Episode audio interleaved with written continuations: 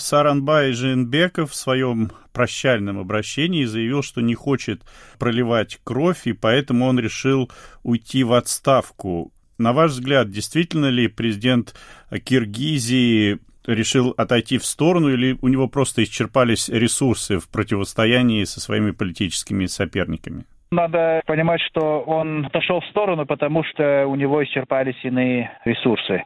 У него, в принципе, не оставалось иного исхода, и он довольно правдиво, мне кажется, ситуацию описал, что если бы он отказался сейчас подавать в отставку, то пришлось бы защищать власть оружием, силой вооруженных сил. А это обязательно пролило бы кровь. В этой ситуации Садар Джапаров, новоявленный премьер-министр, он провел довольно успешную операцию по централизации всей силы и особенно по мобилизации очень эффективной группы сторонников в свою сторону. Судя по всему, Садыр Жапаров утверждается во власти. Каковы будут его следующие шаги? Заявлял ли он о них? Или, может быть, вы можете предполагать, что он будет делать теперь? Он заявлял несколько мыслей, которые ему кажутся близки, но он в утвердительной категорической форме о них не говорил, но, надо полагать, он неспроста сказал, а это, во-первых, конституционная реформа через референдум, возвращение к чистой президентской форме правления, как это у нас раньше было, возвращение к одномандатному избирательной системе, и, соответственно, парламент по своей природе должен измениться, отойти от партийной основы и президентские выборы. Следующим вопросом после отставки президента стал вопрос касательно парламента нынешнего, который, опять же, получается, становится с каждым днем нелегитимным в силу истечения срока. И если и парламент распустится, то Садар Джапаров автоматически становится исполняющим обязанности президента в том числе. И тогда у него будет полная власть, концентрированная на нем, и тогда он будет в относительно широкой свободе предпринимать какие-либо другие действия. То есть фактически сейчас существует риск э, превращения Жапарова в авторитарного правителя? Да, есть очень серьезный такой риск его превращения в диктатора в классическом смысле этого слова.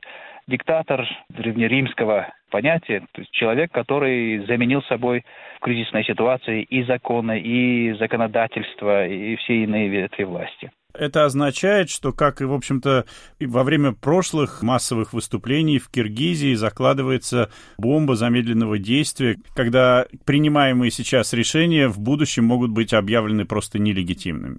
Это, конечно, существует. Такой риск признания того, что сейчас происходит, нелегитимным впоследствии.